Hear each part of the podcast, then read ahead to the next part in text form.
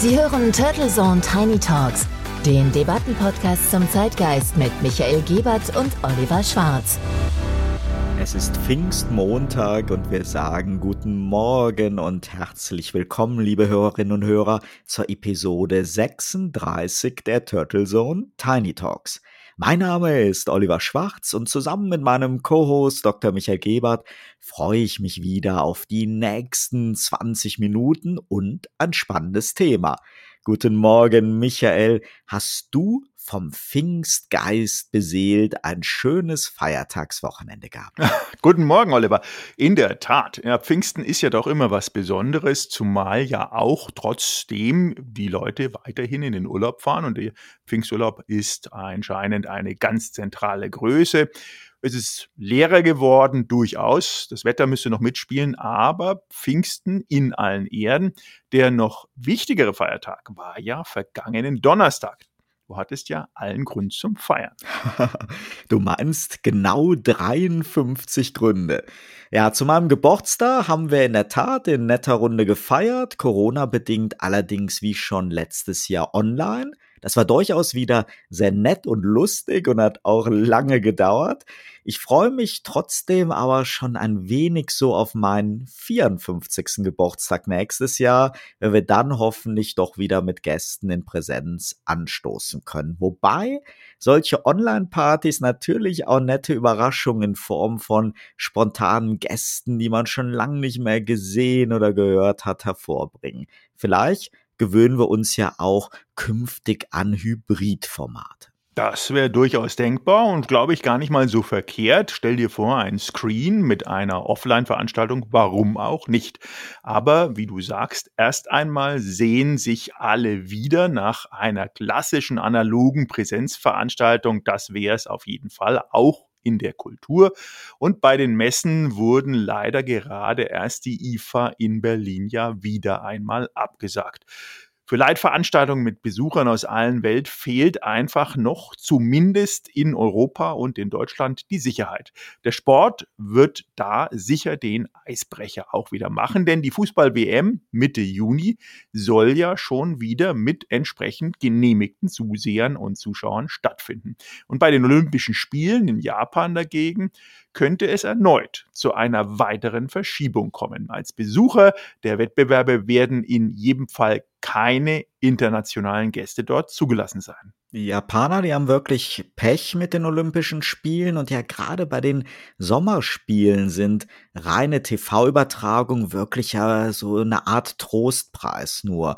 Die Olympischen Spiele leben irgendwie aber so vom Treffen der Menschen aus aller Welt und das das trotz aller Kommerzialisierung durch das IOC immer noch so ist, konnte ich zum Beispiel 2004 in Athen persönlich erleben. Das war wirklich so eine ganz besondere Stimmung. Insofern wäre es für den olympischen Geist, wenn es ihn denn noch gibt, sicher das Beste, die Spiele nochmals zu verschieben. Die Athleten allerdings werden es vermutlich anders sehen, da die sich ja immer sehr aufwendig über lange Zeit und auf den Punkt genau getimt auf die Wettkämpfe vorbereiten. Ja, du sagst es, für die ist es natürlich immer tragisch. Die Vorbereitung ist dann schon genau auf diesen Zeitpunkt dann hin auch gemünzt. Aber es hilft dann nur weiter, mit Hochdruck zu impfen. Und zwar nicht nur in den großen Industrienationen, sondern wirklich weltweit. Und damit hätten wir auch gleich eine Brücke zu unserem letzten Episodenthema, in dem wir ja die Patentfrage für Impfstoffe entsprechend debattiert haben. Es gab sehr viel Resonanz, positiv und auch Feedback, über das wir uns natürlich sehr gefreut haben. Uns haben in der Tat zahlreiche Kommentare und Meinungen per E-Mail, per Telefon oder Sprachnachricht erreicht und zwei davon möchte ich exemplarisch hier aufgreifen. Unser Hörer Thomas Becker hält den Patentschutz für Impfstoffe für wichtig und richtig. Auf unsere Frage, braucht es ein Umdenken in Sachen Pharmapatente, sagt er in Bezug auf BioNTech, nein, absolut nicht. Und er glaubt auch nicht, dass es eine bessere Impfstoffversorgung durch eine Patentfreigabe geben würde. Am Telefon hat er dies dann wie folgt begründet. Zum einen würde das bedeuten, dass das geistige Eigentum eines Erfinders nicht mehr durch ein Patent geschützt. Und was ist mit anderen Patenten? Dürfen die ihren Schutz behalten, wo mit astronomischen Preisen abgezockt wird? Also wo nach meiner Ansicht ein Missbrauch betrieben wird? Betrachtet man den Preis für den Corona-Impfstoff, wird hier das Patent missbraucht? Ich finde nicht. Ich finde, das ist ein angemessener Preis. Eine viel bessere Lösung wäre nach meiner Überzeugung, dass man intensiv mit den Patentinhabern und möglichen Herstellern für Impfstoffe zusammenarbeitet, um größere Produktionskapazitäten zu schaffen und das über die gesamte Kette der Impfproduktion. Ganz anders sieht das Dr. Andreas Wulff, der Repräsentant der Hilfs- und Menschenrechtsorganisation Medico International. Medico sagt in einer aktuellen Kampagne, ohne globale Patentfreigabe kein Ende der Pandemie. Und Andreas Wulff betont, dass das Argument, die hohen Ausgaben von privaten Pharmaunternehmen und deren Investoren für die Forschung würden einen Patentschutz bedingen, dass das nicht wirklich belastbar sei. Er hat uns diese Position am Telefon nochmals erläutert. Patentgetriebene Forschung investiert vorzugsweise in Felder, in denen hohe Umsätze bei chronischen Krankheiten gemacht werden können. Deshalb ist etwa die Antibiotikaforschung seit Jahrzehnten immer weiter vernachlässigt worden. Auch bei den Covid-19-Impfstoffen erweisen sich vor allem die hohen öffentlichen Förderungen und die von reichen Ländern und der COVAX-Initiative abgeschlossenen Vorverträge, die Abnahmegarantien für erfolgreiche Impfstoffe darstellten, als die wesentlichen Faktoren für die rasche Entwicklung der Impfstoffe. Angesichts dessen muss das öffentliche Interesse an einer möglichst raschen Verfügbarkeit des Wissens und der Technologien für die Ausweitung der Produktion dieser und folgender Impfstoffe gegen Covid-19 das Profitinteresse der Unternehmen überwiegen und die geistigen Eigentumsrechte müssen deshalb eingeschränkt werden.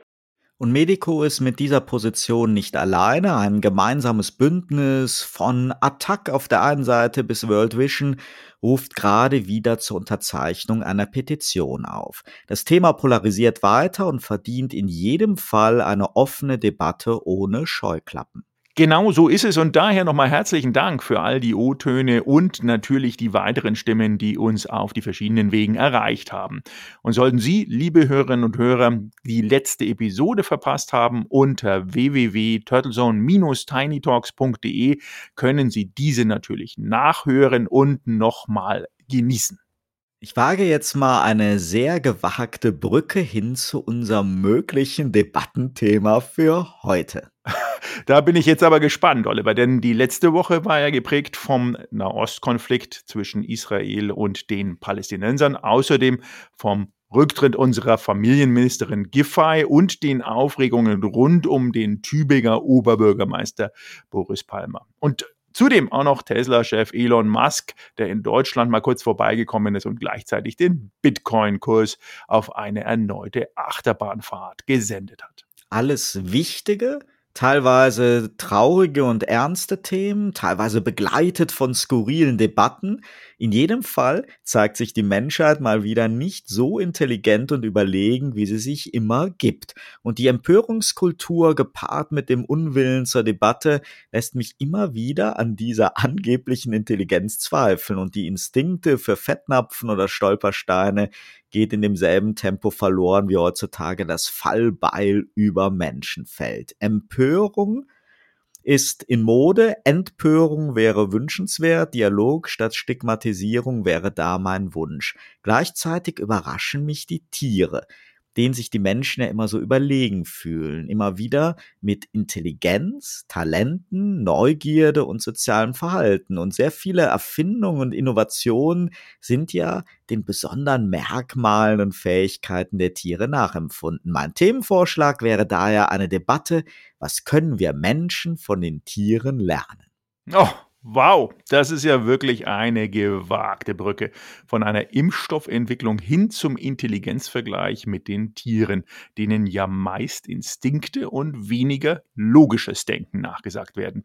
Aber ich glaube, ich verstehe gut, warum es dir da geht. Und Tiere können uns in der Tat immer wieder beeindrucken und das nicht nur in der Hinsicht auf ihre Anpassungsfähigkeit und ihre Geschicktheit, Es geht dir also weniger um diesen wissenschaftlichen Intelligenzbegriff, sondern um das Gesamtpaket, bei dem wir Menschen uns nicht immer mit Ruhm entsprechend bekleckern und was in der letzten Woche in der Tat mal wieder auch schön aufgezeigt wurde.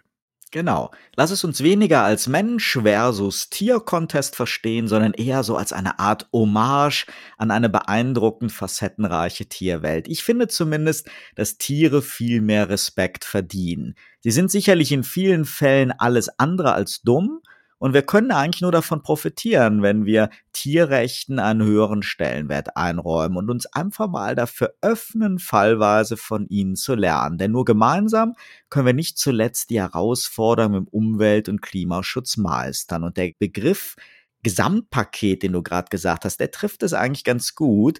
Wenn wir im Alltag einen Menschen als intelligent oder dumm bezeichnen, meinen wir damit ja auch nicht eingeengt nur diesen sogenannten IQ, sondern auch Empathie oder Ignoranz, Artikulations- und Dialogfähigkeit, Instinkt, Lern- und Anpassungsfähigkeit und viele weitere Skills. Und abgesehen davon dass auch Tiere wie Oktopusse, Delfine, Papageien, Elefanten oder Affenarten oder manche Hunde mit hohen klassischen Intelligenzleistungen für logisches und situatives Handeln, für Gedächtnisleistung und dem Erkennen individueller Lebewesen ihrer Stimmung überraschen, sind es vor allem auch soziale Skills, Sensorik und Naturverbundenheit, die uns ein wenig abhandengekommen sind und mit denen Tiere punkten können. Ja, und es gibt ja auch wirklich so alteingeschworene hm, Wahrheiten, die auch wiederum nicht wahr sind. Denn zum Beispiel nehmen wir den Esel. Der Esel ist weder dumm noch stur. Er ist einfach der Esel. Und der Esel hat einen äh, quasi für sich sehr, sehr gut empfundenen Lebens- und Überlebenszyklus, hat sich nie entsprechend domestizieren lassen und macht sein Ding und ist in diesem Umfeld auch sehr, sehr happy. Und es gibt aktuelle Studien, die den Esel sozusagen genau in die Richtung Stur und Intelligenz nochmal abgeprüft haben und auch diese Sprüche, du dummer Esel, wie auch immer sich da die Menschheit ausdrücken mag, nochmal überprüft hat, mit äh, entsprechend erstaunlichen oder schon fast erschreckenden Resultaten, dass die Esel als Spezies sozusagen im Rahmen der Pferde die intelligenteren Pferde sind, die wirklich in dem Sinn auch einen klaren Verstand dahingehend ausgeprägt haben, was sie wollen. Und übertragen auf den Menschen würde das ja wiederum bedeuten, das sind zielstrebige Menschen, in dem Fall zielstrebige Spezies der Esel. Und da gibt es viele, viele Beispiele dafür, wie sich zum einen Tradition vermischt mit Legendenbildung und damit auch zur Unwahrheit weiterhin geworden ist, denn die Wiederholung macht es nicht wahrer. Und gleichzeitig dass die Menschen, glaube ich, auch vergessen haben oder verlernt haben, durch die Entkopplung Natur und durch dieses Verstädtern über die Jahrhunderte hinweg, sich repräsentativ jenseits des Hundis und der Katze daheim wirklich mit der Tierwelt immer wieder und permanent auseinanderzusetzen, als Teil dieses Komplettpaketes, wie wir es so schön definiert haben, Welt, denn da gehören wir rein. Wir sind nicht die Besseren, die Schlechteren oder die anderen. Wir sind mit Teil dieses kompletten Paket Welt. Man kann natürlich sagen, dass Tiere keine Literatur schreiben, keine Netflix-Serien produzieren, keine Raketen bauen, um das Weltall zu erforschen und auch keinen Covid-Impfstoff entwickeln. Das ist aber natürlich wieder so dieser Vergleich mit Menschen. Etwas abstrakter gesehen sind Tiere zum Beispiel durchaus sehr erfahren damit, Krankheiten mit bestimmten Pflanzen und Kräutern zu behandeln und haben damit Fähigkeiten, die man bei uns eher nur noch bei indigenen Völkern findet. Und Tiere haben durchaus ein musikalisches Talent und es gibt manche Tiere, die sehr geschickt mit Werkzeugen umgehen können zur Problemlösung. Der große Unterschied ist sicherlich, dass viele Tierarten anders als Menschen keine mehr oder weniger mittelmäßigen Alleskönner sind, sondern meist über ganz bestimmte, herausragende Fähigkeiten verfügen. Ein besonders scharfes Auge, ein besonders gutes Gehör, alles Dinge, die uns im städtischen Alltag vielleicht sogar eher belasten würden und die wir uns dann versuchen mit Technik nachzuempfinden. Und viele Tiere haben so eine sehr gute Antenne für das Gegenüber, für deren Zustand und Stimmung.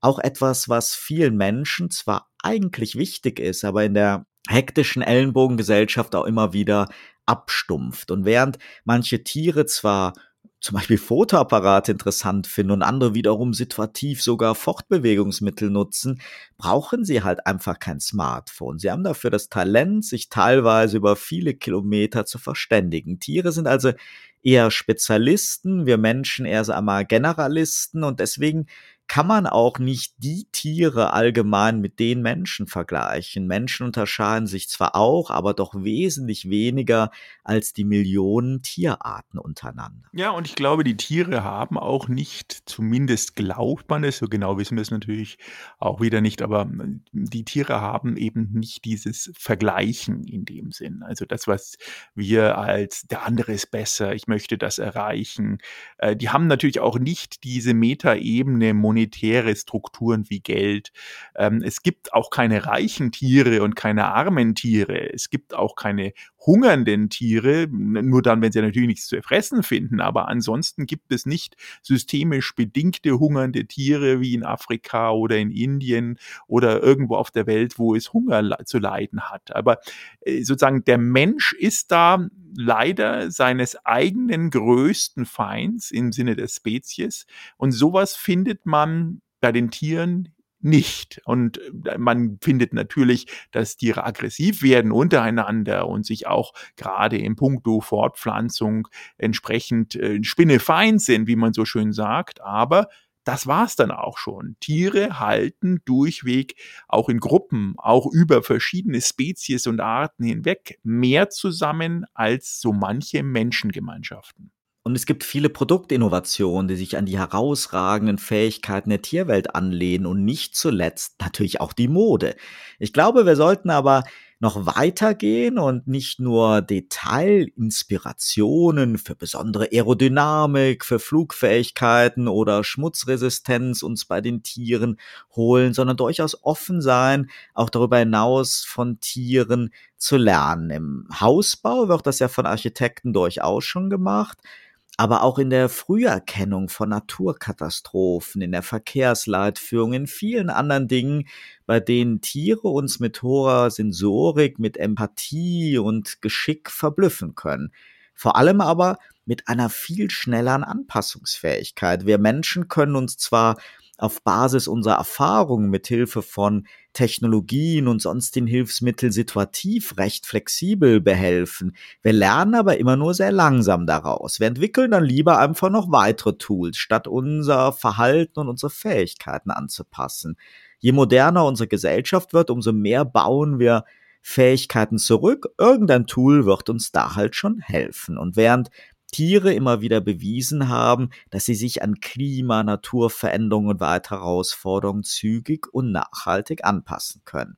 Es geht mir auch nicht um eine Überhöhung der Tierwelt so als Gegenreaktion auf das latente Überlegenheitsgefühl der Menschen, sondern eher um Respekt, um Partnerschaft und rechtliche Aufwertung und um die Offenheit von Tieren zu lernen. Und ich finde da ein Zitat sehr schön von dem amerikanischen Anthropologen Dr. Paul Farmer, der sagt, die Idee, dass manche Leben weniger wichtig sind, ist die Wurzel von allem, was mit der Welt falsch ist. Da steckt sehr viel Wahres drin. Wohl wahr, und das ist ein sehr gutes äh, Schlusszitat, ähm, was du da auch gebracht hast. Und vielleicht sehen wir in der Zukunft neben all dieser künstlichen Intelligenz ein Aufleben von Tierintelligenz, die sich quasi benchmarkt mit der von uns doch so gralhaft emporgehobenen künstlichen Intelligenz. In diesem Sinne wünschen wir Ihnen einen guten Wochenstart an diesem wunderbaren Montag, dem Feiertag. Bleiben Sie uns treu, bleiben Sie gesund. Bis auf die nächste Woche. Turtle Zone Tiny Talks, der Debattenpodcast mit Michael Gebert und Oliver Schwarz. Immer zum Wochenstart auf allen Podcast-Plattformen und auf turtlezone.de.